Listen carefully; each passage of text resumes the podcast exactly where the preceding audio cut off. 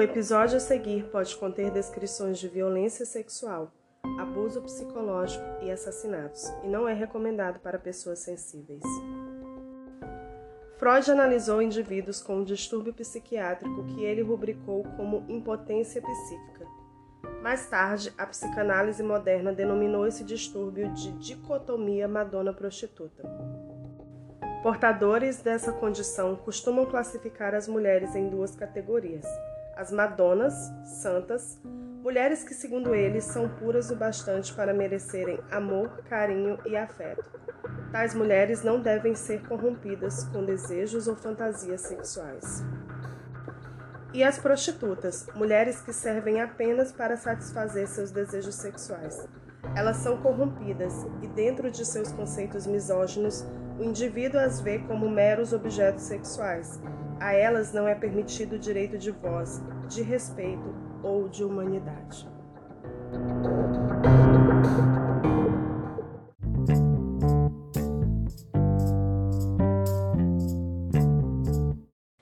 E aí, meus amados desgraçadinhos da cabeça, como vocês estão? Tá tudo bem com vocês?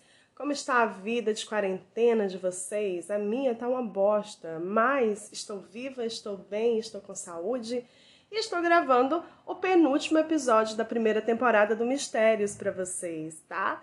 E é isso, gente. Hoje é o episódio 11 da primeira temporada. Na próxima quarta, hoje é sexta, né? porque eu não tô gravando na sexta, gente. Então minha cabeça confunde um pouco as coisas. Mas enfim, faz de conta que hoje é sexta, porque vocês vão escutar isso aqui na sexta-feira. É, Quarta-feira que vem vai sair o último episódio dessa temporada. E a gente já tinha conversado sobre isso, então não vou ficar repetindo as coisas aqui, porque senão eu converso muito. É, o episódio de hoje é um episódio que com certeza vai ficar enorme, porque o roteiro desse episódio ficou muito grande. Mas antes de falar sobre o episódio, eu quero mandar beijinhos. Um beijo para minha amiga do coração, Maiara, que está lá na minha terrinha no Ceará e escuta todos os episódios do podcast. Mai, beijo, te amo. Um beijo também pro meu querido Elvis, que é noivo da minha cunhada. Beijo para ele, beijo pra Bá, minha cunhadinha do coração, que eu tô morrendo de saudade, porque a gente não tá se vendo durante a pandemia até porque eu tô morando em outra cidade. Mas assim que as coisas melhorarem, com certeza eu quero ir aí para ver vocês, que eu tô com muita saudade. Quero agradecer também o Elvis, que tem me ajudado muito com ideias e tem me dado sugestões de casos. E vários casos que ele me sugeriu já estão na lista para a segunda temporada. O que, que é mais que eu queria falar com vocês? Eram os beijinhos mesmo, né, para todo mundo que tá me apoiando aí nesse projeto. O podcast está tendo uma aceitação muito legal, eu estou gostando muito de fazer para vocês e eu estou tendo um feedback muito legal também de vocês, então eu espero que continue assim e que cresça. E para que isso possa crescer, vocês também têm que fazer a propaganda, né, gente? Porque eu tô pobre. Tipo, mas não é pobre, é muito pobre, quase abaixo da linha da pobreza. e eu não tô tendo grana para divulgar. Então, eu conto com vocês para me ajudarem com isso, divulgarem o podcast. Fala pro amigo, ó, oh, cara, tem um podcast de uma mina que fala sobre uns casos bizarros e é muito foda, escuta lá e manda o link do podcast para ele. E assim você ajuda a divulgar o meu trabalho. Eu também quero agradecer as pessoas que passam na avenida da minha casa com umas motos barulhentas e me atrapalha e eu tenho que ficar pausando a gravação toda hora, isso me irrita muito. Mas obrigada, pessoas das motos barulhentas. O Brasil ama vocês. Então é isso, gente. Não tem mais o que falar. Se vocês escutarem um barulho é, ensurdecedor, é alguém que está passando na minha rua com uma moto barulhenta, que às vezes não dá tempo eu pausar a gravação e vai sair no áudio, tá? Então eu não tenho muito o que fazer com isso, só se eu matar essas pessoas. Só que aí alguém ia contar o caso das serial killers, de motoqueiros, de motos barulhentas. E eu não quero fazer parte disso, então eu não vou matar essas pessoas. Mas assim, dentro do meu âmago, do meu íntimo, existe essa vontade. Não me julguem, mas existe, porque, cara, é muito foda. Você tá trabalhando, Aí você faz um roteiro enorme, passa mais de uma semana, quase duas semanas estudando, escrevendo e não faz nada, sabe? Tô com série atrasada, mano. Aí os caras resolvem ficar passando na hora que eu tô gravando, sabe? Fora os vizinhos, né? Mas os vizinhos eu vou relevar porque eles estão na casa deles. Mas, enfim. As motos barulhenta é um saco, sério, gente. Vou desabafar aqui pra vocês, porque eu acho que ninguém, em sã consciência, que tem o mínimo de senso, gosta de moto barulhenta, cara. Não faz sentido, velho. Você precisa anunciar para todo mundo por onde você tá passando?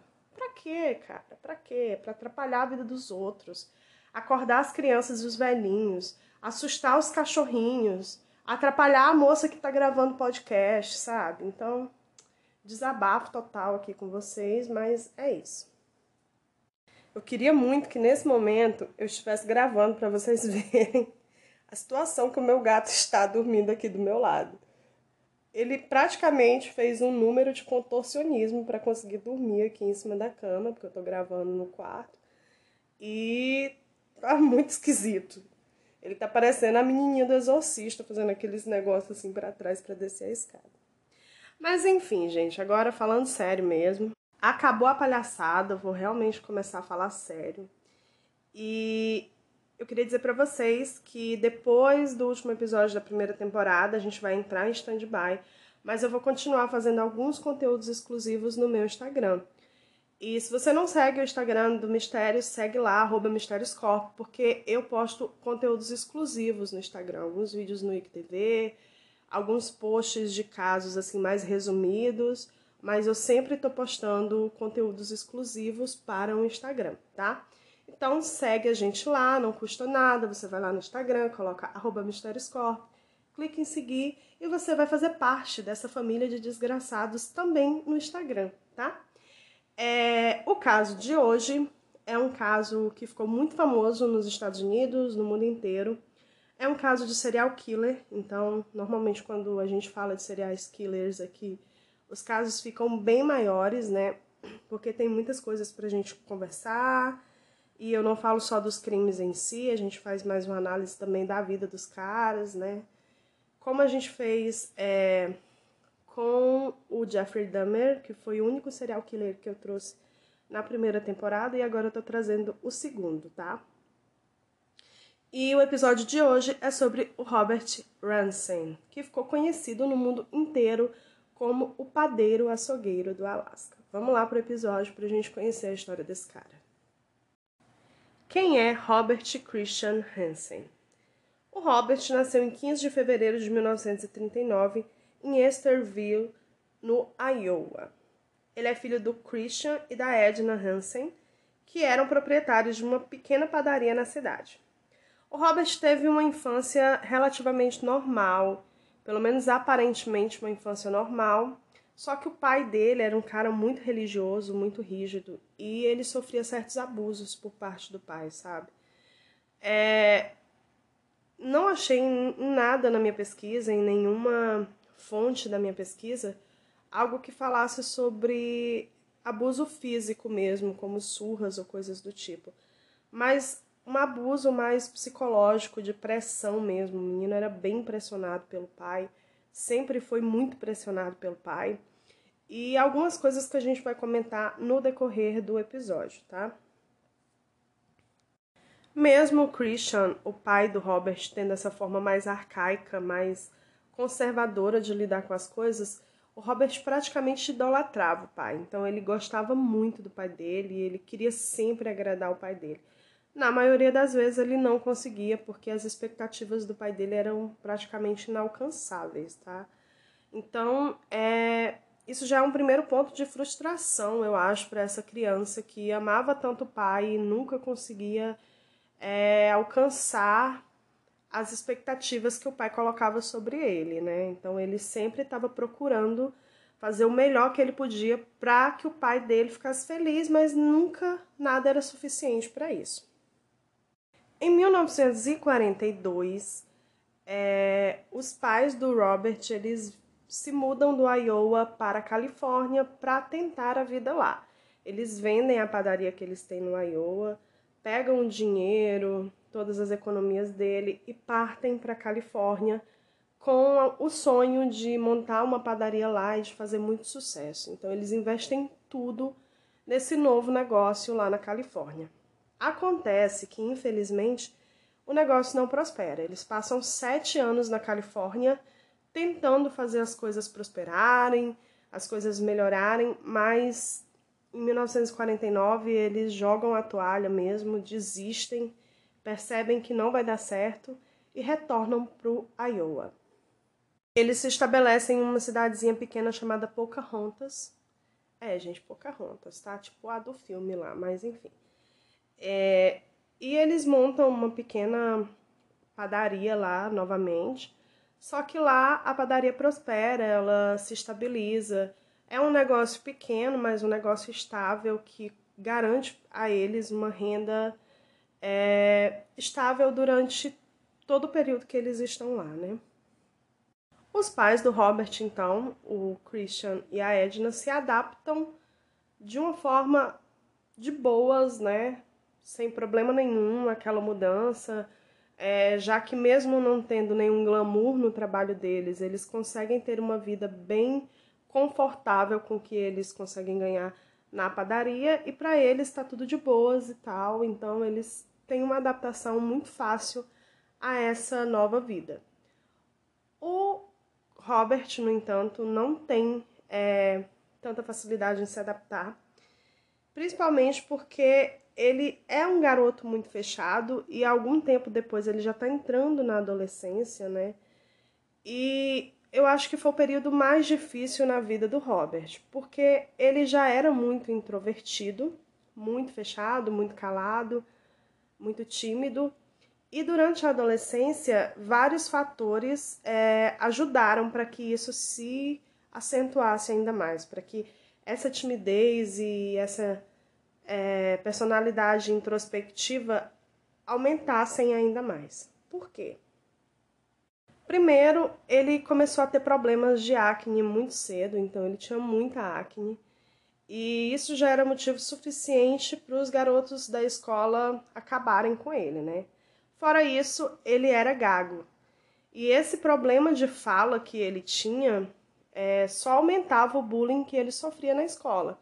Então, os colegas de escola dele eram particularmente cruéis com ele. E a gente sabe que criança consegue ser muito cruel, e adolescente também. Então, eles realmente, é, principalmente naquela época, né, que o bullying era muito.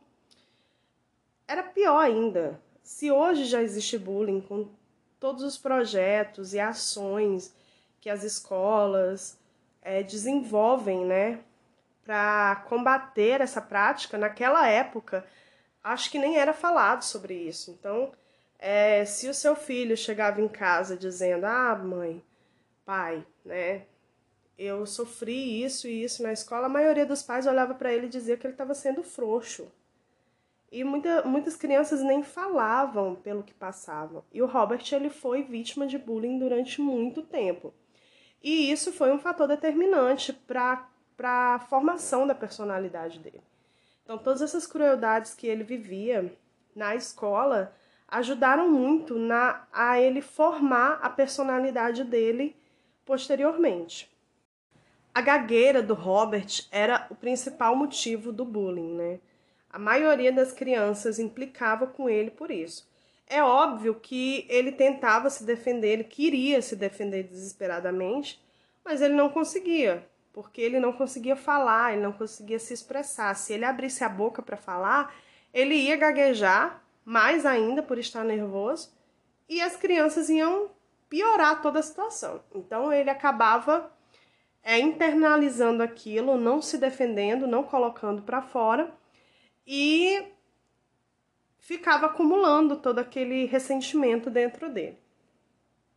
O Christian, o pai do Robert, por sua vez, achava que aquilo era frescura, que o Robert era gago porque queria, que era coisa de mariquinha.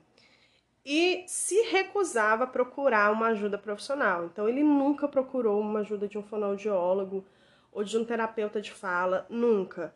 E para curar o menino, na cabeça dele, ele achava que bastava é, uma dose de religiosidade, ir à igreja e trabalho. Então ele colocou o Robert para trabalhar na padaria. E ele forçava o Robert a trabalhar muito na padaria. Tem até relatos que ele ficava trabalhando até tarde da noite, inclusive nos dias de semana, quando ele tinha que acordar cedo para ir à escola no outro dia. E ele acabava dormindo durante as aulas, então isso piorava ainda mais a situação dele na escola. O Christian, ele realmente era um cara muito duro. E essas expectativas que ele colocava no Robert, eu acho que eram um dos principais motivos para a gagueira, sabe?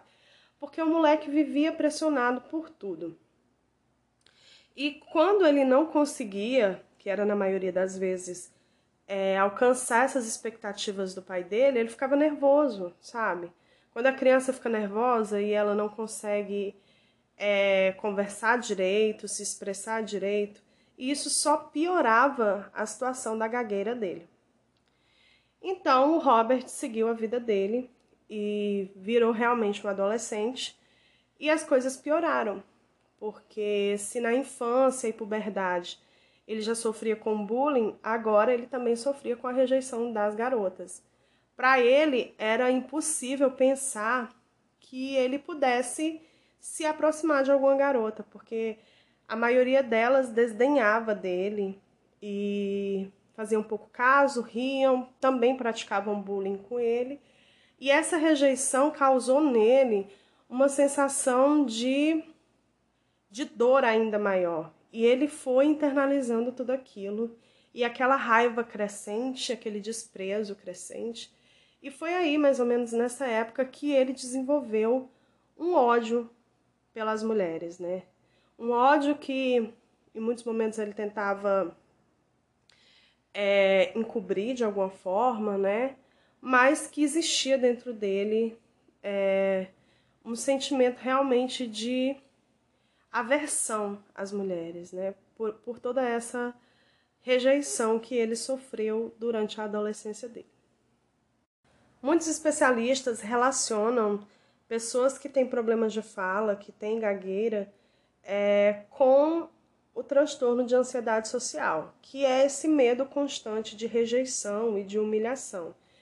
E nunca foi diagnosticado exatamente, especificamente isso no, no Robert, mas ele tinha realmente esse medo constante de ser rejeitado. E quando ele sentia essa rejeição, isso afetava muito ele, porque ele já tinha sido tão rejeitado durante toda a adolescência dele que depois de adulto, quando ele se viu como um cara forte, que tinha mais força, que era maior, que tinha um certo poder, ele não conseguia aceitar essa rejeição. Ele se sentia muito humilhado e por isso ele tinha que ter alguma represália. Então ele não aceitava de forma nenhuma ser rejeitado. Em 1957, o Robert se forma no ensino médio e se alista no exército. Ele vai servir fora de, do Iowa, né? Ele quer desesperadamente sair daquele lugar porque ele cria um ódio muito grande por toda aquela cidade, por tudo que fizeram ele passar. E ele vai para Nova Jersey e passa dois anos lá servindo ao exército. E foi lá, é, durante os dias de folga dele, que ele ia, saía com os colegas, né? Que ele já conseguia se socializar um pouco melhor. E ele saía com os colegas e começou a ter experiências sexuais com prostitutas. Foram as primeiras experiências sexuais dele. E ele conseguia se sentir mais confortável, né? Porque elas eram mais abertas para ele, tratavam ele melhor. E para ele se tornava uma coisa bem mais fácil do que ele chegar em uma moça é, para pedir ela em namoro, porque a relação era muito mais simples. Era uma relação de negócios em que ele chegava, pagava e recebia aquilo que ele queria. Nessa época, o Robert ele desenvolveu também é, um pensamento de que com aquelas mulheres ele podia fazer e pedir coisas para ela na, na cama, para elas na cama, que provavelmente ele não pediria a uma namorada ou esposa dele, porque na cabeça dele, né? Aí vem aquele trechozinho que eu li para vocês no início do episódio, que fala sobre esse distúrbio de dicotomia Madonna prostituta, na cabeça dele havia essa separação de mulheres para casar, para namorar e mulheres para fazer sexo. Na cabeça dele, se um dia ele tivesse um namorado, uma esposa, muita coisa que ele fazia com prostitutas, que para ele eram meros objetos, ele nem sequer via elas como pessoas, como indivíduos, para ele, ele não poderia fazer certas coisas com a esposa dele ou com a namorada dele, porque seria uma falta de respeito para aquela mulher que se tornava meio que uma imagem imaculada para ele, sabe? E as prostitutas não, elas nem eram indivíduos, elas eram apenas objetos para que ele conseguisse a satisfação sexual que ele queria. Em 1959, depois de servir por dois anos, ele retorna para o Iowa, vai para Pocahontas, para a cidade onde os pais dele moram, aluga um apartamento e vai trabalhar com o pai na padaria. Nessa época, ele também consegue um segundo emprego como é, instrutor da Polícia Júnior de Pocahontas.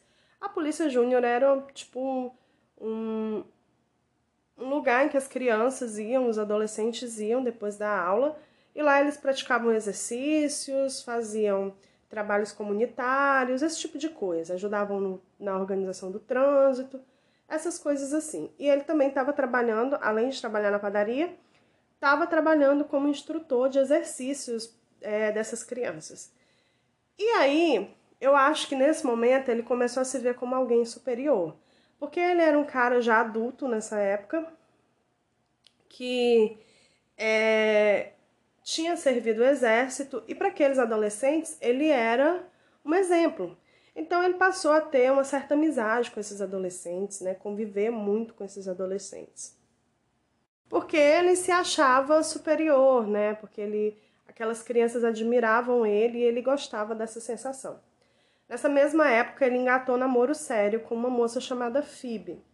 E eles chegaram, inclusive, a ficar noivos, né? Casaram, mas aí a gente vai falar sobre isso daqui a pouquinho. Nessa época, ele começou uma amizade particularmente mais próxima com um dos adolescentes que faziam parte da Polícia Júnior. E era um garoto que gostava muito dele, de ouvir as histórias dele no exército e tal, e que admirava muito ele. E aí o Robert sempre conversava com esse garoto e tal, e o Robert fez uma proposta para ele.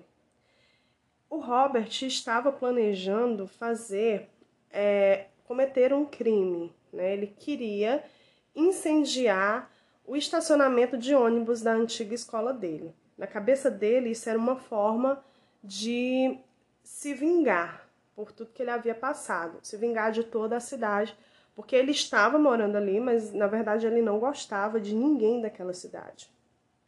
Ele consegue é, convencer o garoto a ajudar ele. Ele consegue, que eu disse. Ele consegue. Desculpa, gente. Ele consegue é, convencer o adolescente a ajudar ele. E eles bolam todo um plano, na verdade o Robert bola todo um plano. Nesse plano tinha um álibi, um álibi sólido para ele, para os dois, né? E não tinha furos, era um plano sem furo, a não ser o adolescente, né? Porque confiar numa criança para fazer uma coisa dessas. Mas enfim, eles fazem um incêndio, é, acontece o crime e o Robert está completamente seguro de que nada vai chegar até ele.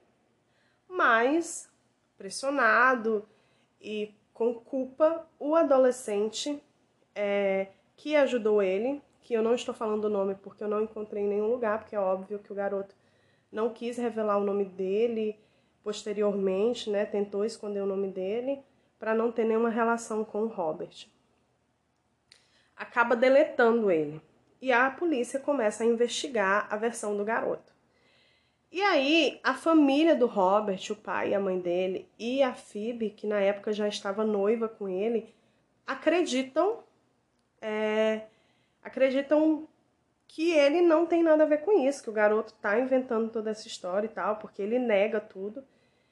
E mesmo com as investigações, eles mantêm a fé deles na versão do Robert, né? Inclusive, a Phoebe acaba casando antecipadamente com o Robert, só que ela faz ele prometer para ela que ele não teve nada a ver com aquilo, E ele promete, e ela diz para ele que se ela descobrir que ele está mentindo, ela vai pedir o divórcio.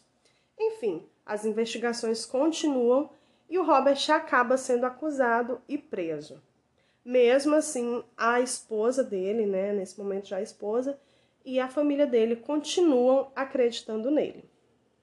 O Robert, preso, começa a fazer sessões com um psiquiatra na prisão. E, assim, é uma coisa bem interessante sobre a mente dos, desse tipo de criminoso é que eles gostam de se vangloriar. Só que eles não podem fazer isso. Alguns deles, como o Zodíaco e o BTK, acabam escrevendo cartas para a imprensa para se vangloriar dos seus crimes, mas outros não. Só que o Robert viu nessas sessões uma oportunidade de se vangloriar, né? Porque ele achou realmente que ele tinha uma proteção, né, de sigilo médico-paciente. E ele acaba falando, confessando pro, pro psiquiatra que ele realmente cometeu o crime e tal. E essa confissão, né, chega aos ouvidos da polícia, da promotoria, porque como ele estava preso, não existia um sigilo sobre essas, sobre essas é, sessões. É, o psiquiatra tinha que reportar alguma coisa que ele considerasse importante para a polícia. E aí, né, Óbvio, a família fica realmente sabendo que ele é culpado, a cidade inteira fica sabendo que ele é culpado, e a esposa pede o divórcio, assim como ela tinha dito que se ela descobrisse que ele estava mentindo para ela, ela pediria o divórcio. O Robert fica preso, só que ele muda de tática.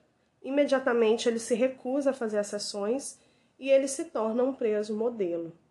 Ele começa a fazer serviços na cadeia, começa a demonstrar que o comportamento dele é de uma pessoa de índole impecável, né? Começa a mostrar o que ele quer que as pessoas, a, a imagem que as pessoas esperam dele. Então é isso que ele faz. Durante o período que ele está preso, ele faz um tratamento com um fonoaudiólogo lá na cadeia e ele melhora muito, ele consegue melhorar muito a gagueira dele. E ele passa a gaguejar só quando ele está realmente muito nervoso.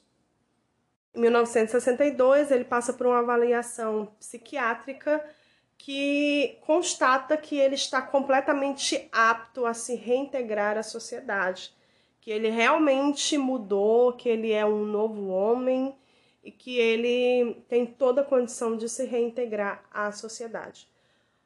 Isso é outra coisa muito interessante. No passado era muito comum que sociopatas, psicopatas e sociopatas conseguissem enganar os psiquiatras. Eles sabiam aquilo que o psiquiatra queria ouvir e era exatamente isso que eles diziam. Isso aconteceu com vários caras desse tipo. Ed Kemper fez isso, o Robert Hansen fez isso, né? Então a gente consegue observar vários é, casos em que os assassinos em série, os sociopatas, eles conseguem enganar o psiquiatra, porque o que, é que eles fazem?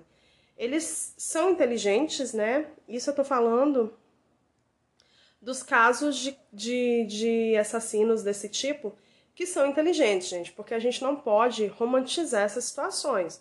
Muita gente realmente associa a imagem do, do assassino em série, do serial killer, com um cara super inteligente, é, com um QI acima da média, né? Tem todo o mito do Ted Bundy e tal, mas assim, a maioria não é assim. São raros casos.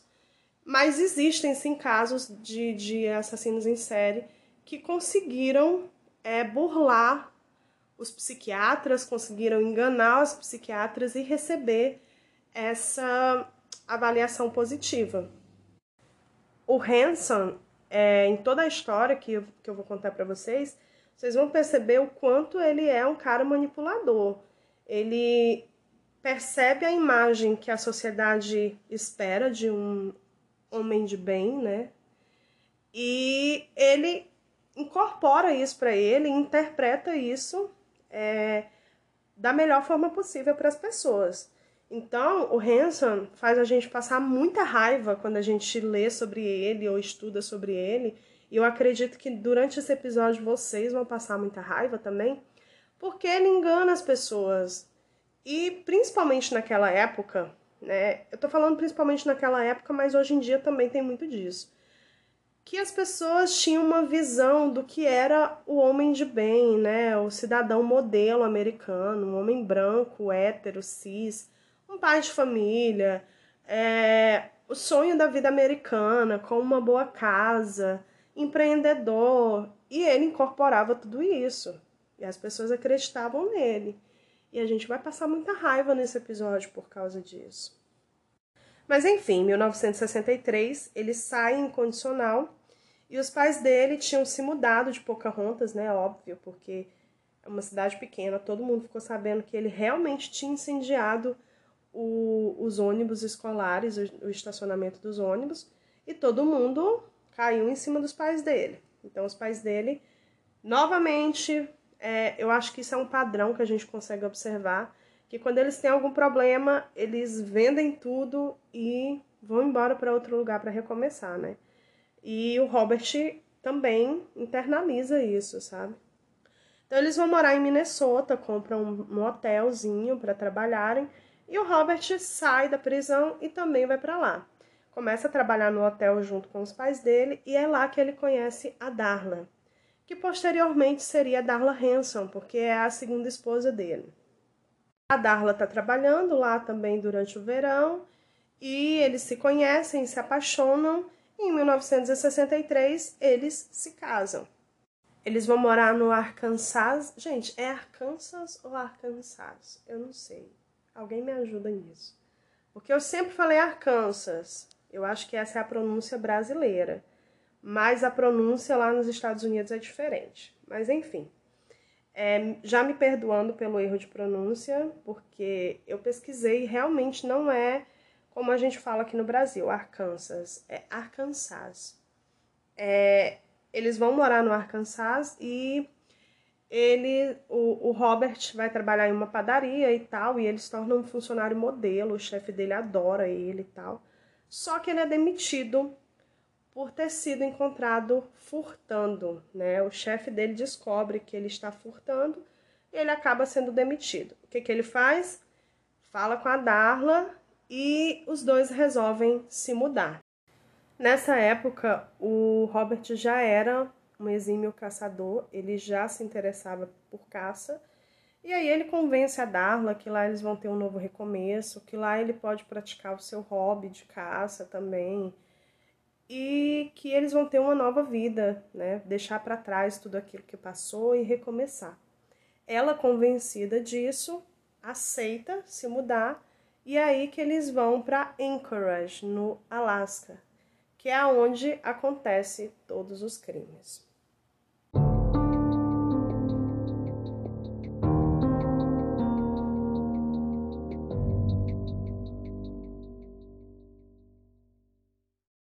Em 1967, o casal se muda para Anchorage, a Darla consegue um trabalho como professora e o Robert vai trabalhar em uma grande padaria da cidade. Eles frequentavam a igreja, é, a Darla era muito religiosa, tá, gente? Isso é um ponto que a gente também vai conversar sobre isso.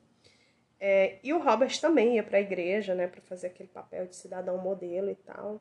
Ele começou a praticar tiro também em uma associação local e posteriormente ele investiu muito na caça. Então ele inclusive compra um avião alguns anos depois para é, poder ir para lugares mais remotos e caçar. Esse avião também é um ponto muito importante da história e dos crimes, mas isso a gente ainda vai chegar lá. E aí, eles dois estão vivendo lá, conseguem comprar uma casa. Alguns anos depois, ele deixa de trabalhar é, para os outros, né? Deixa de trabalhar nas padarias de outras pessoas e consegue montar a sua própria padaria. Inclusive, isso é uma história interessante porque, até onde se sabe, o dinheiro que ele montou a sua padaria foi o dinheiro de uma fraude de seguro. Então, a gente percebe que a índole do, do do Robert, ela não mudou, né? Ele praticava ainda pequenos crimes e tal. Então ele costumava furtar, sabe? Eu acho que ele gostava daquela emoção de, de estar indo contra as regras. Apesar dessa imagem que ele passava para as pessoas né, exteriormente, que ele era um marido exemplar, né? Lá no Alasca eles tiveram dois filhos, né? Ele e a Darla.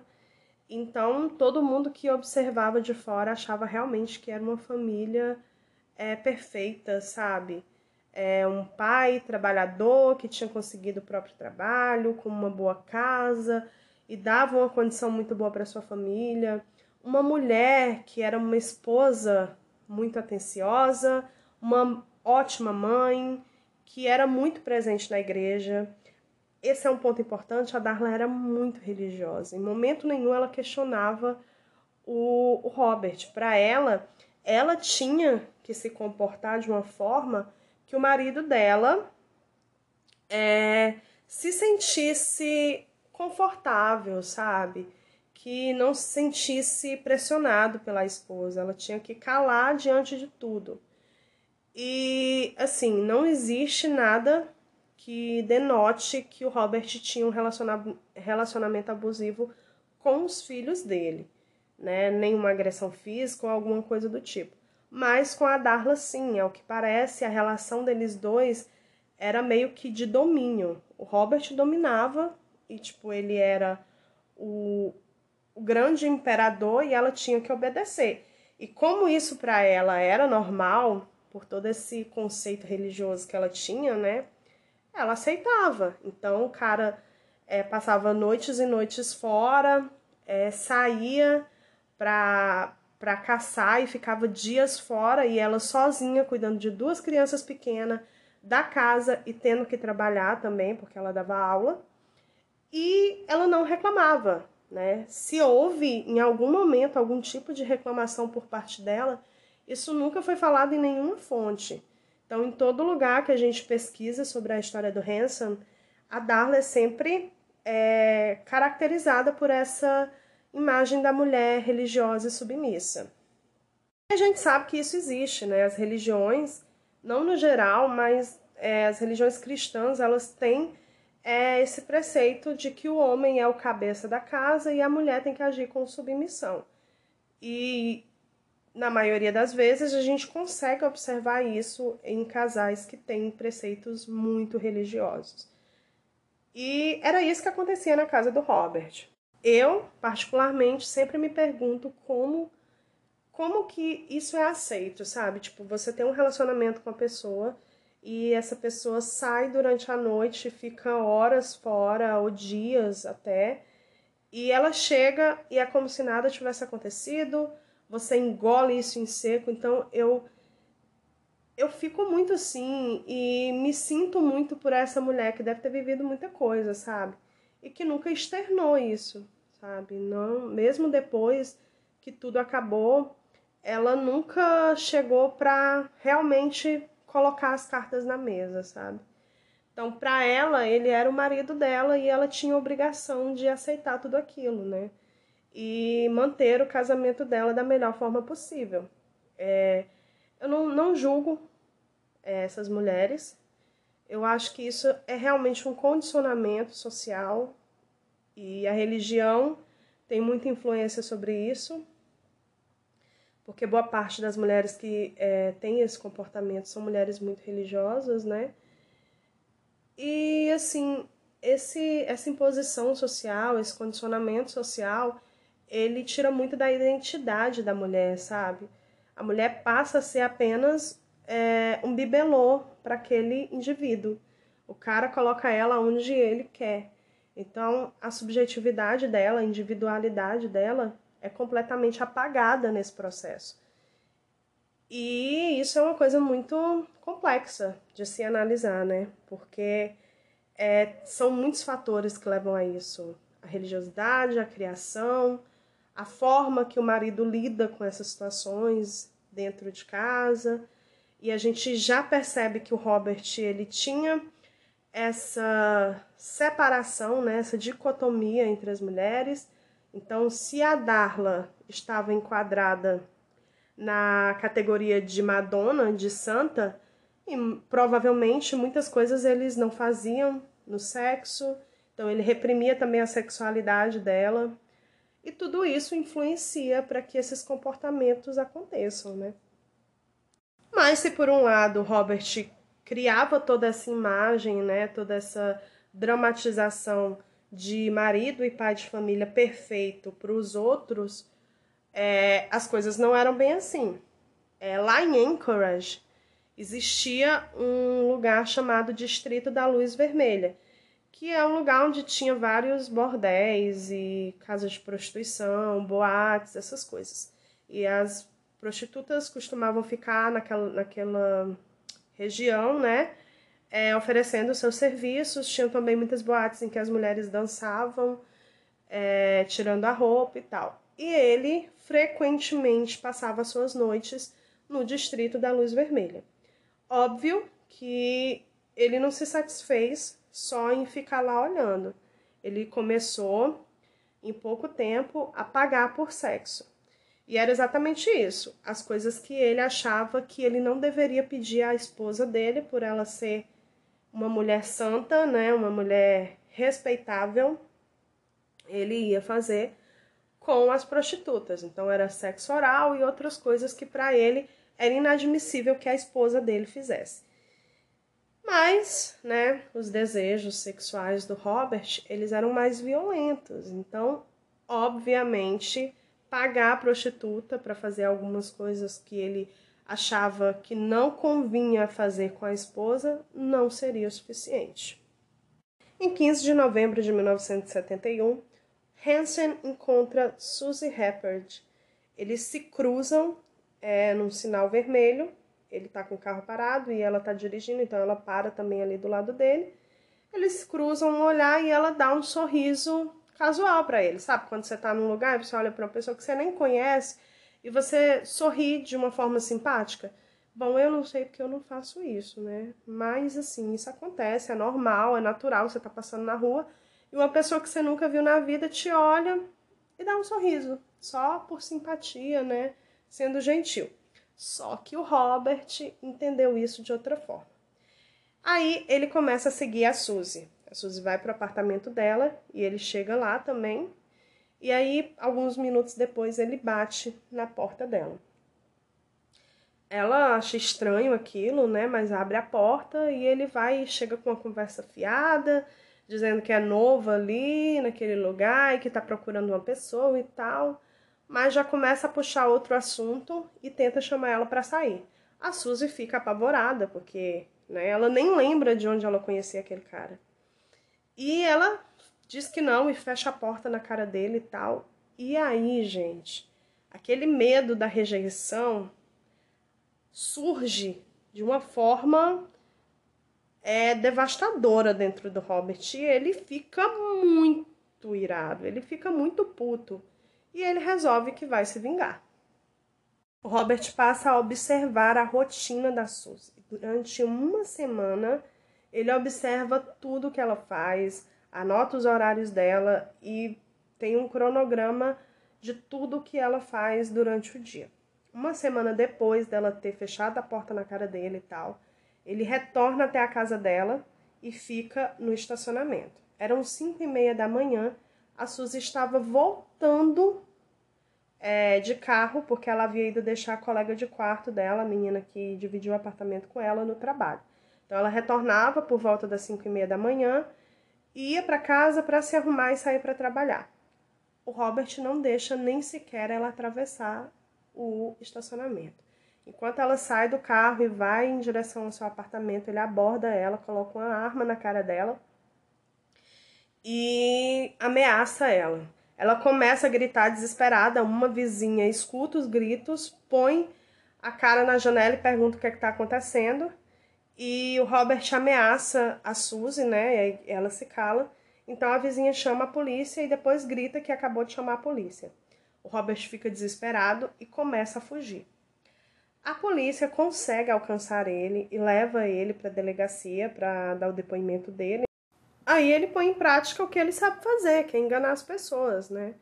E aí ele fala que ele tem lapsos de memória, que ele sofre de alguns apagões há muitos anos e que às vezes ele está numa determinada situação e ele simplesmente apaga e não lembra de nada que aconteceu por um período de tempo. O Robert sabia enganar as pessoas. Ele vestia a máscara de cidadão de bem, de homem de família, e os outros caras que estavam ali, que eram todos homens brancos de classe média, davam ouvidos para ele. Simplesmente assim, não tinha por que duvidar de um cidadão modelo.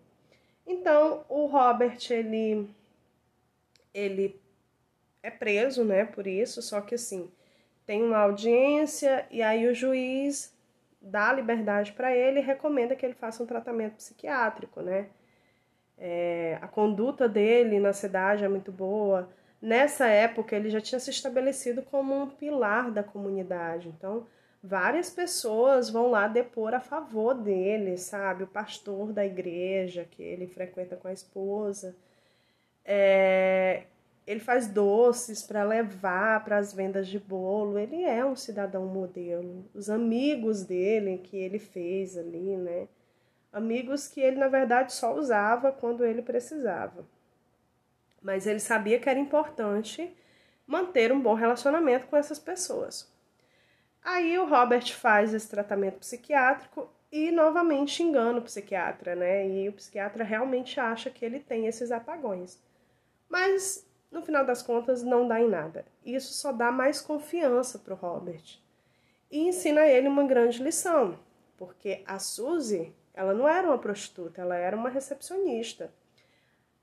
E agora ele entende que algumas mulheres é, vão chamar mais atenção se forem atacadas, e outras, né, invisibilizadas socialmente, como as prostitutas e dançarinas de boate, são presas mais fáceis.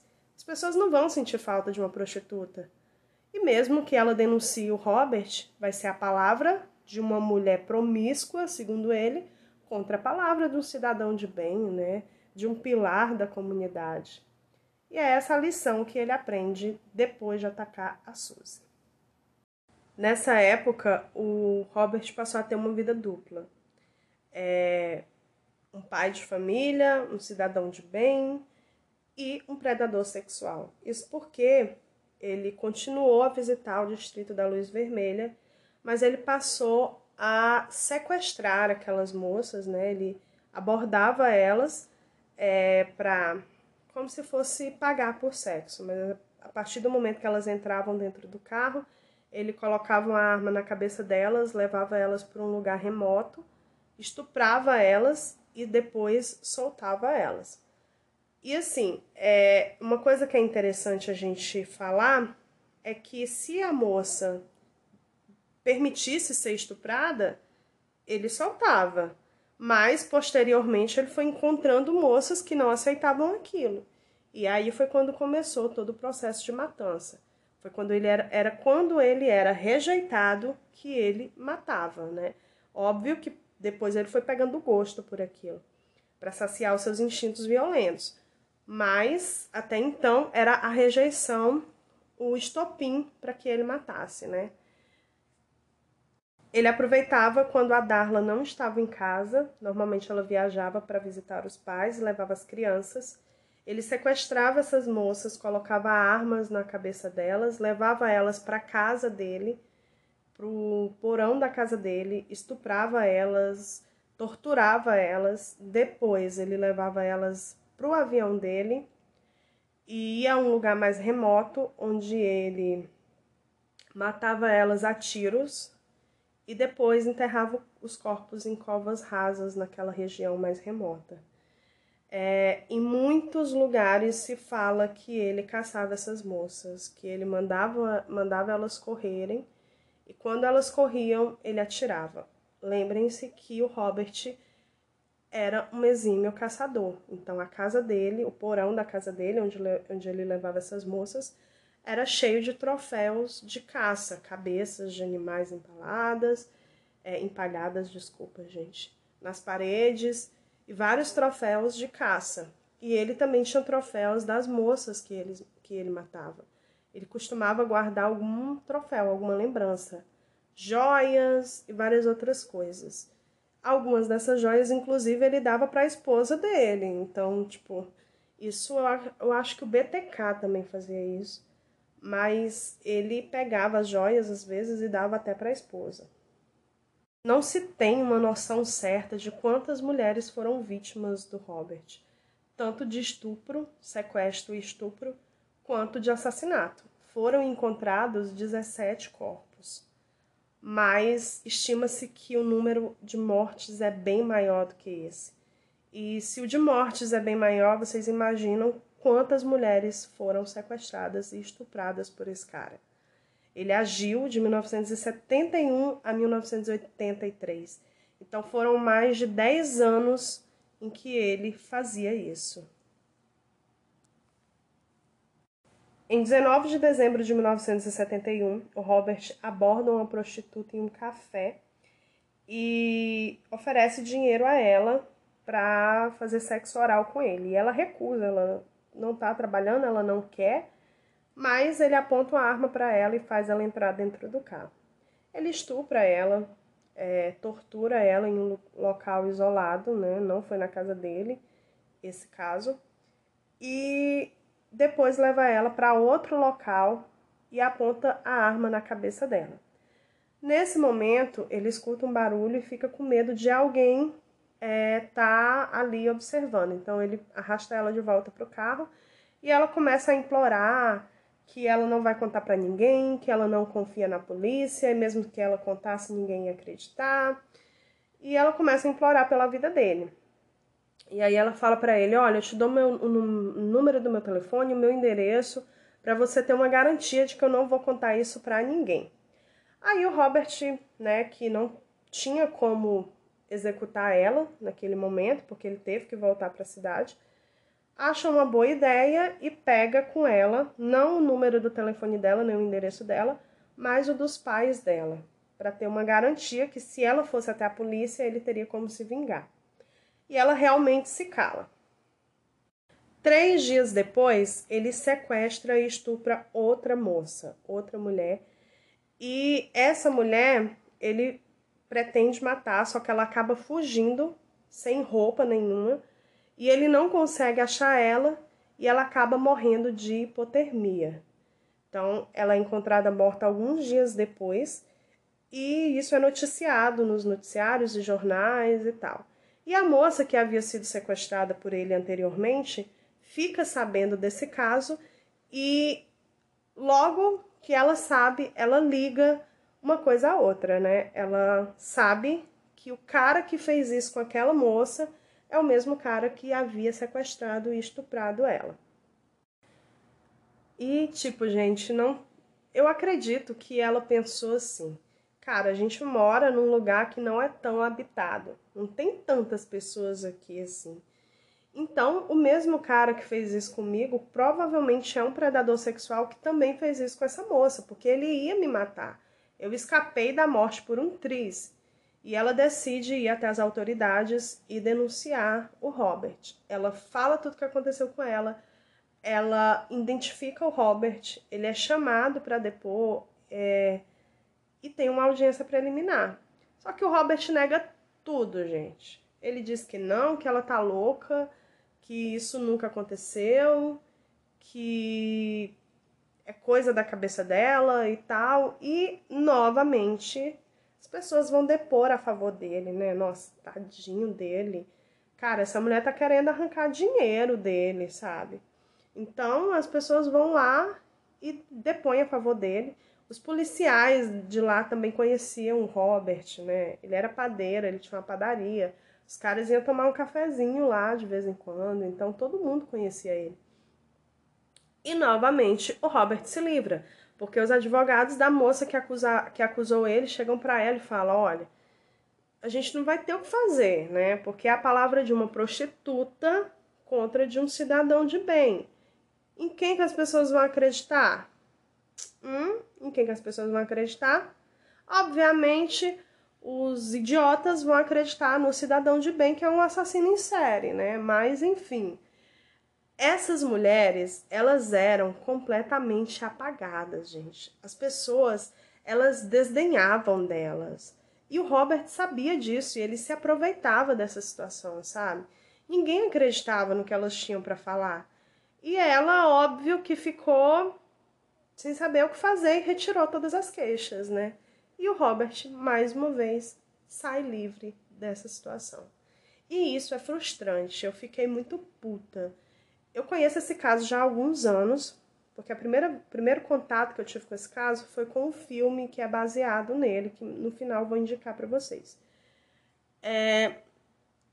E aí, depois que eu vi esse filme, eu fui pesquisar, né? Porque no filme fala que é uma história real, mas a gente sabe que é, às vezes acontecia desses filmes dizerem que eram, que eram baseados em histórias reais e isso é tudo balela, né? Golpe de marketing.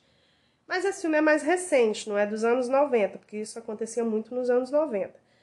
E aí eu fui lá pesquisar e realmente vi que existia um caso do assassino do Alasca e tal. E quando eu comecei a ler sobre o caso, porque eu já tinha ficado muito puta assistindo ao filme. E depois que comecei a ler sobre o caso, eu fiquei mais puta ainda.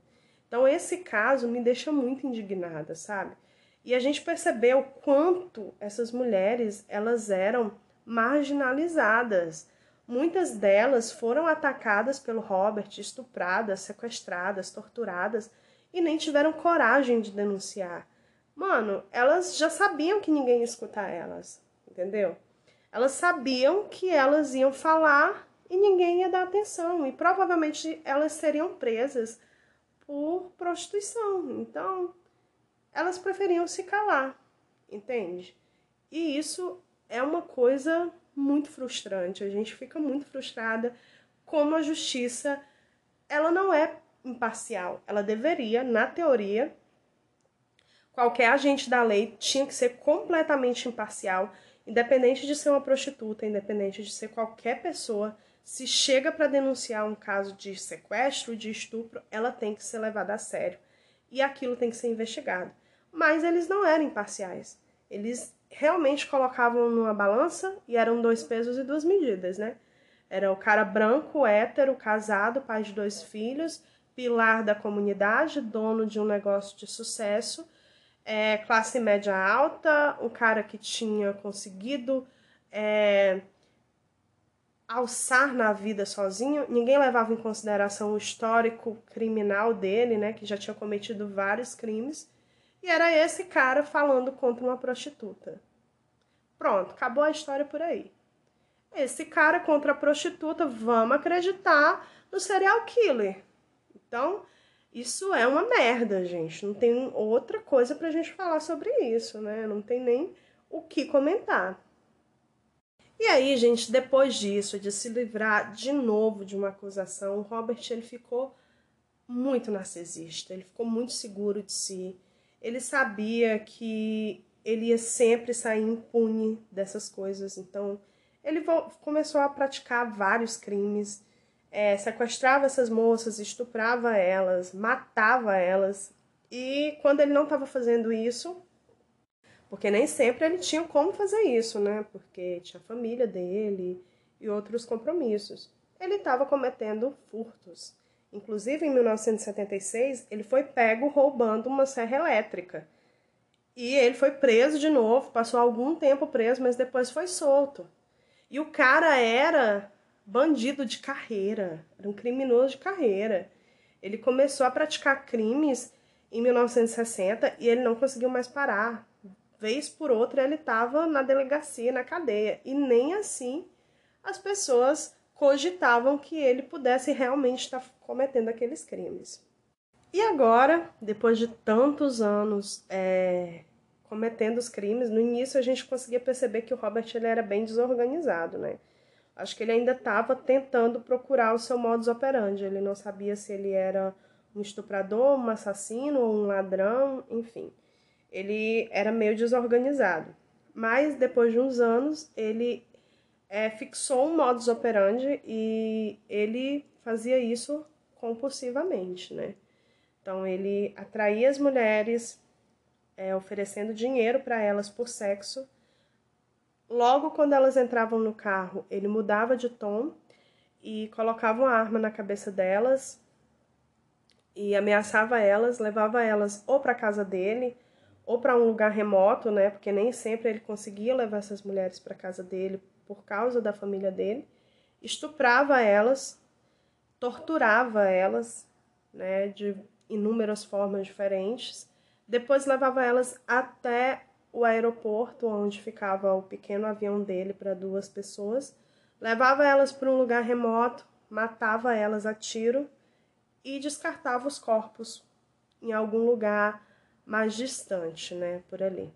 O Robert ele tinha vários troféus, como eu já disse para vocês, e ele também tinha um mapa da região onde ele desovava os corpos, e em cada local que ele desovava um corpo, ele marcava um X. Esse mapa era guardado cuidadosamente, coladinho na parede atrás da cabeceira da cama dele.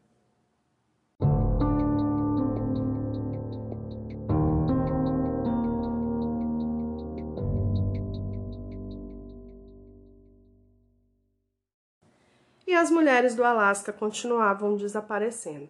Algumas delas ninguém nem sabia que haviam sumido, porque essas mulheres realmente tinham um estilo de vida mais nômade.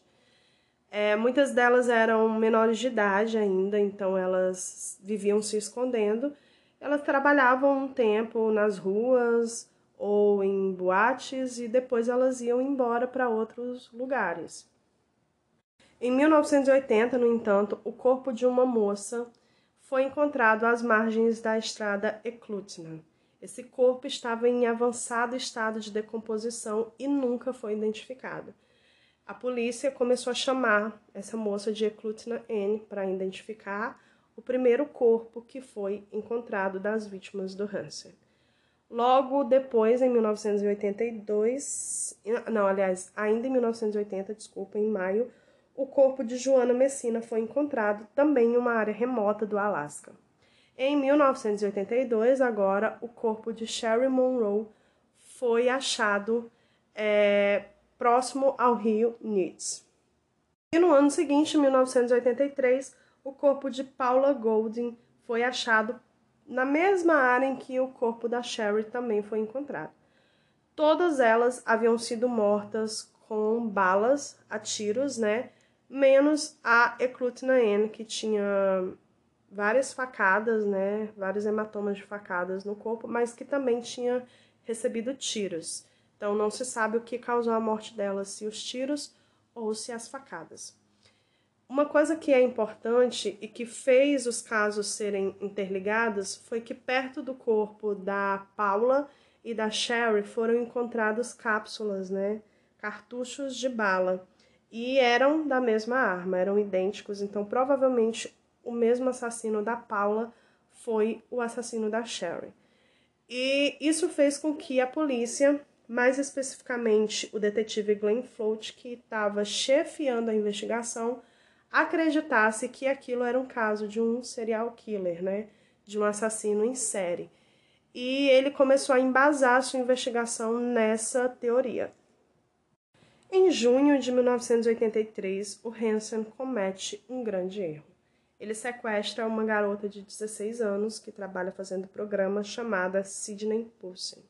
A Cindy, ela foi sequestrada, né, foi abordada pelo Hansen nas ruas e ele ofereceu dinheiro para fazer sexo com ela. Ela entra no carro e o mesmo modus operandi, ele coloca a arma na cara dela e ameaça ela, leva ela para casa dele, coloca ela dentro do, do porão dele, é, tortura, estupra ela várias vezes seguidas e depois amarra as mãos dela em uma espécie de coluna de madeira que havia bem no meio do porão.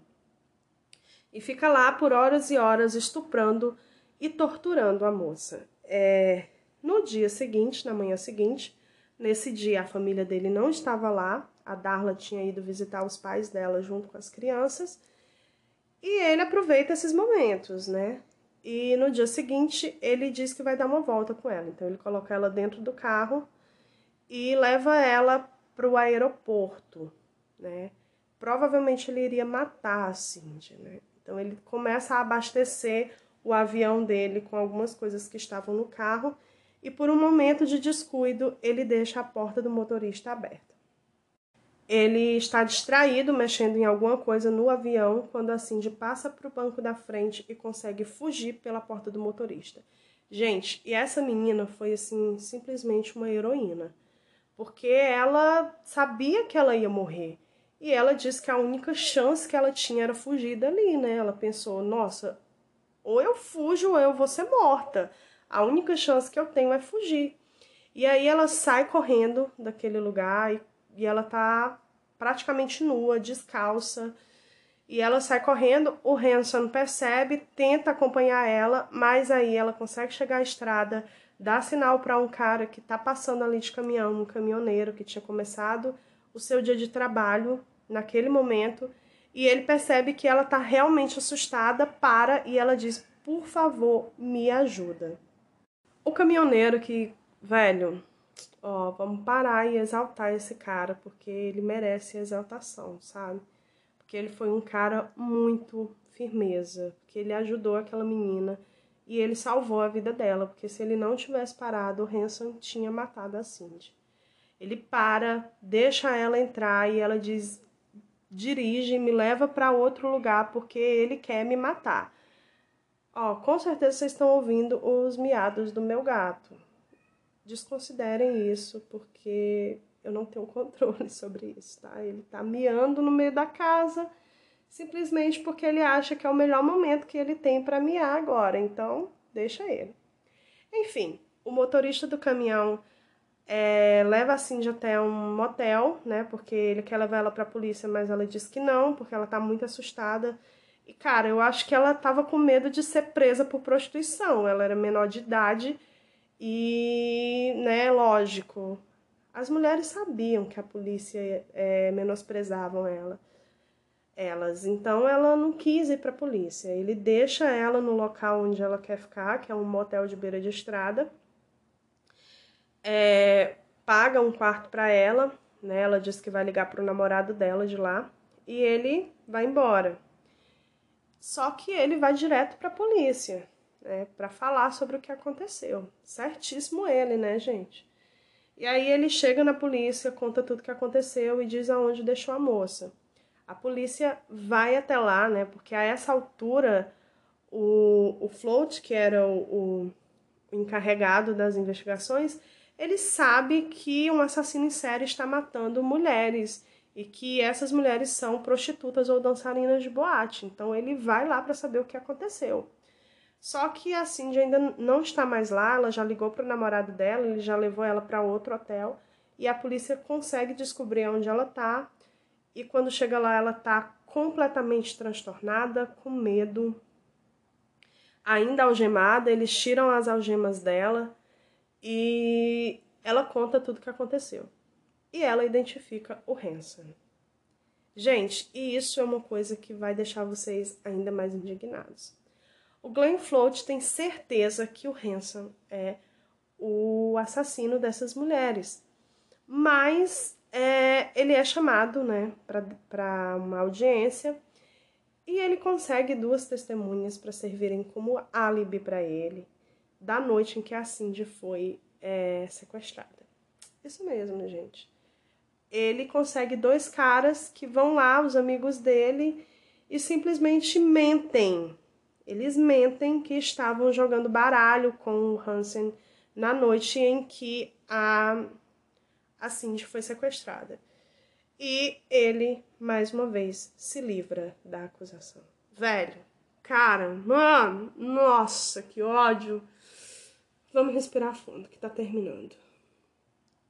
Mas o detetive Glenn Float, ele não se convence. Ele realmente sabe que o Hansen é o culpado por esses crimes.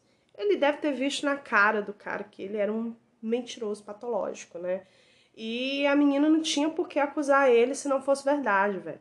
A menina tava transtornada, ela tava assustada, ela sabia que ela ia morrer naquele dia se ela não tivesse conseguido fugir. E aí, o Glenn Float tem uma ideia e ele começa a montar um caso contra o Hansen. Então ele vai montando uma espécie de dossiê, né, de todo o histórico criminal do Hansen, é o histórico de abuso sexual que ele teve, não só por uma mulher, né, mas por várias. e ele contata o FBI. Ele contata quem? Quem que ele contata? John Douglas. Conhecem esse nome? Se vocês não conhecem, por favor, pesquisem. Assistam Mind Hunter, gente. Tá? Porque vocês precisam conhecer esse cara. Tá aqui na série o nome não é Mad não é John Douglas. Na série. Não é Mad Hunter. O nome da série é Mad Hunter, mas enfim.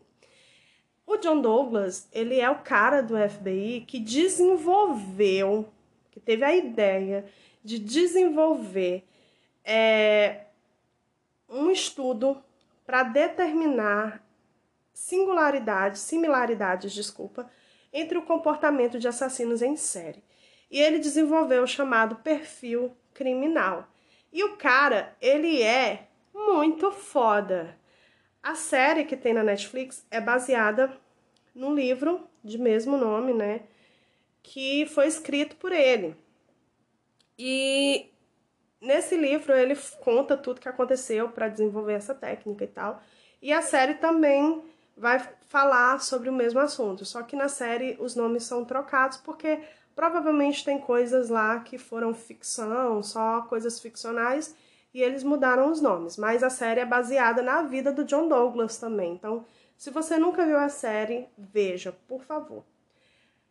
E também aconselho que leia o livro, tá, gente? Eu ainda não li o livro, sério. É vergonhoso dizer isso, mas eu ainda não li o livro, mas ele tá na minha lista e com certeza, muito em breve, eu vou ler e quero fazer um episódio exclusivo sobre esse livro. Mas enfim, o John Douglas ele traça perfis criminais e o Glenn Float entra em contato com ele. E aí o John fala para ele: Ó, oh, eu quero que você me fala, é, quero que você me fale os crimes, mas você não vai me dar nenhuma característica do suspeito. Você só fala o que aconteceu e eu vou traçar um perfil para vocês. E vocês têm que entender que a essa altura do campeonato, o, o John Douglas ele já estava muito conceituado é, na dentro do FBI e dentro da polícia como um cara que conseguia traçar perfis é, perfeitos. Ele conseguia realmente dizer o perfil daquele criminoso só ouvindo sobre o crime, tá? Então, isso ia ser levado muito a sério pelo promotor, pelo juiz, para que eles pudessem permitir que fosse aberto um caso contra o, o Robert Hansen. Aí o Float, o, o Glenn Float, ele contou para ele sobre os assassinatos e tal, e o John traça o perfil. Eu vou ler para vocês o perfil que o John fez e vocês vão, ó, é de cair o cu da bunda, o tanto que esse cara vai bem em cima das coisas o, o investigador, o Float, ele não falou nada sobre o suspeito. Ele só contou os crimes. Aí o John traça o perfil. Tô animada? Tô animada, porque esse cara, gente, ele, sabe, dá uma coisa assim de ouvir o que ele faz, porque ele é muito foda. E aí o John traça o perfil. O perfil que o John fez dizia que o assassino era provavelmente um homem branco entre 35 e 50 anos. Um cara quieto e reservado. Tinha alguma característica facial que causava vergonha a ele, como marcas de acne. É, lembra que eu falei que o, o Robert tinha muita acne durante a adolescência? Isso causou várias marcas no rosto dele. Ele também tinha algum impedimento de fala, como gagueira, ele tinha experiências ruins com mulheres, ele era um exímio caçador e ele provavelmente guardaria troféus de caça, né? E troféus das suas vítimas. Ele também tinha um avião, porque ele precisaria de um avião para ir a esses lugares mais remotos aonde ele desovava os corpos. Um minuto de silêncio em homenagem a esse homem, por favor. Vocês estão ouvindo meu ventilador, né? Mas ok. Gente, dá pra vocês entenderem o tanto que esse cara é foda, velho. Ele falou tudo. Ele foi em cima, ele disse tudo. Velho, não tem nem o que dizer. Um salve a John Douglas. Mas voltando à história, porque senão eu fico aqui exaltando o cara, né? Com esse perfil, o Glenn Float consegue autorização para investigar o Hansen e consegue também um mandado tanto para a casa dele quanto para o avião. E aí ele chama o Hansen para ser interrogado. Enquanto isso, a polícia está lá é, vasculhando a casa e o avião dele. Durante o interrogatório, Hansen diz uma frase que ficou assim uma marca registrada dele. Porque quando o Float ele pergunta para ele se ele estuprou a Cindy, ele olha e diz: Como que se pode estuprar uma prostituta? É impossível estuprar uma prostituta. Cara, que ódio desse homem, velho. Vontade de dar um soco na cara dele. Mas, enquanto estava acontecendo o interrogatório, tava lá a polícia procurando tudo e eles conseguem encontrar um saco com joias que não eram da esposa do Hansen e que provavelmente era das vítimas. Eles acham o mapa que está atrás da cabeceira da cama dele, com os X que tem lá. E nesse mapa tem 24 X, gente. Percebam isso. E aí, é, os amigos do Hansen, né, depois de verem tudo isso, né, porque toda a descrição da casa e do porão da casa dele batiam com o depoimento da Cindy, né? Então, Fazia todo sentido. E eles conseguiram identificar as joias como as joias de algumas das vítimas, das mulheres desaparecidas. E uma informação que eu esqueci de passar para vocês é que o Glenn Float ele era da polícia estadual. Então, assim, os casos só começaram a ser levados a sério depois que saiu das mãos da polícia local e foi para as mãos da polícia estadual, que foi quando eles realmente entenderam que aquilo se tratava de um assassino em série e quando o Float ele passou a desconfiar do Hansen. Até então, quando a polícia local estava cuidando dos casos, eles não davam atenção porque eles eram todos amigos do Hansen e tal.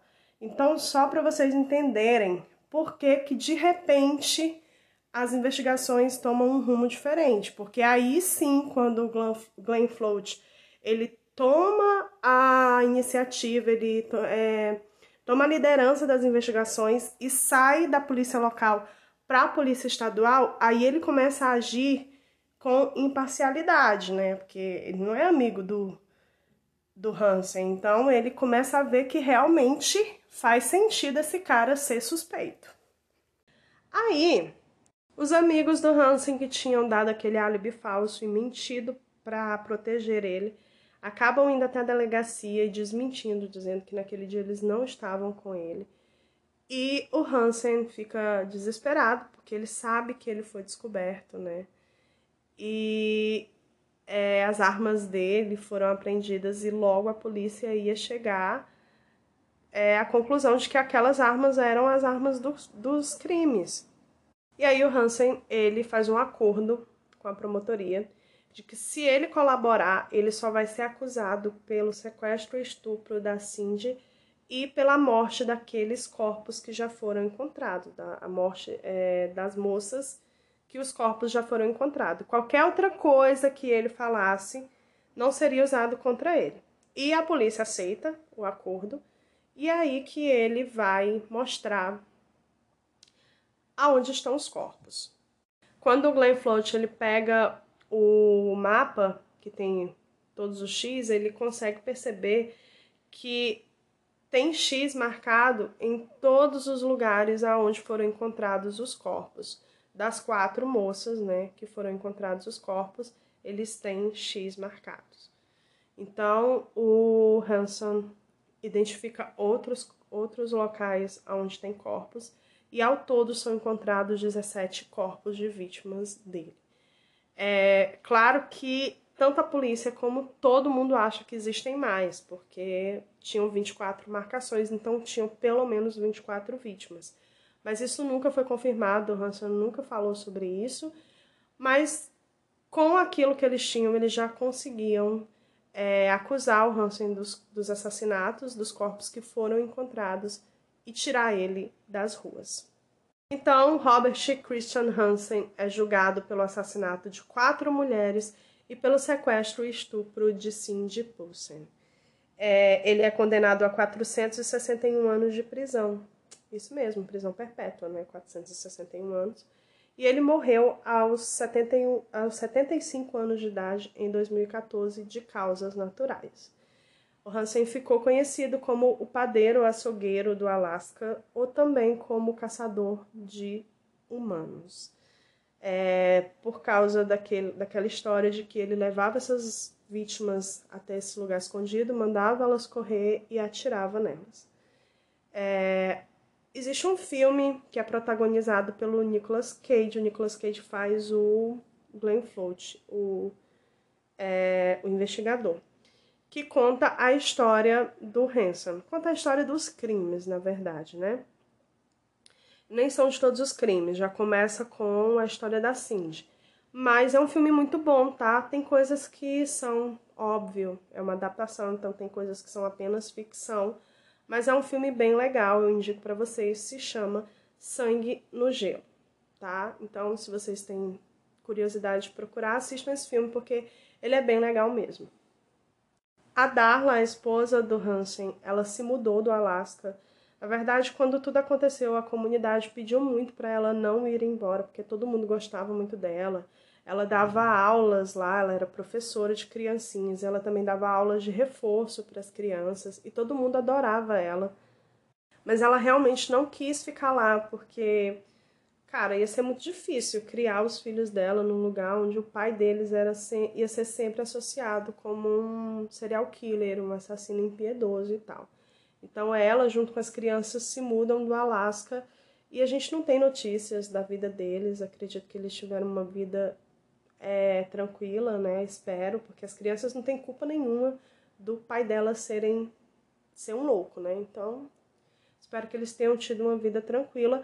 Eu não tenho informações se eles mudaram de nome, mas eu acredito que sim, né, gente? Porque nesses casos, normalmente a esposa muda e também troca de nome, muda do local onde aconteceu e troca de nome para não, não ter tanto assédio da mídia, né, e das pessoas, porque o caso ficou super conhecido. Então, ela realmente precisou fazer essas mudanças na vida dela e dos filhos dela. Ela pede o divórcio enquanto Hansen ainda está na prisão, tá? E é isso, gente. Esse foi o caso de hoje. Eu espero que vocês tenham gostado, tá? Foi um roteiro bem longo. Esse episódio deve ter ficado aí com mais de uma hora de duração, mas é, eu tentei colher o máximo de informações possíveis e fazer de uma forma bem completa essa história para vocês. Eu espero que vocês tenham gostado. Na quarta-feira a gente volta pro último episódio da temporada. É triste, né? Chorei, tô triste. Eu não sei imitar o meme. Mas enfim, espero que vocês tenham gostado. Obrigado por para quem escutou até o final, tá? É, divulguem o podcast, tá? Acessem também as nossas redes sociais, como eu disse para vocês no início. Durante esse período de stand-by, é, quando a primeira temporada acabar até iniciar a segunda, eu vou estar tá lançando conteúdo exclusivo lá no Instagram e eu tô sempre lá conversando com vocês, então me sigam no Instagram também, tá? E no Twitter, tá? Então é isso. Beijo no coração de vocês e até quarta-feira no nosso último episódio da primeira temporada.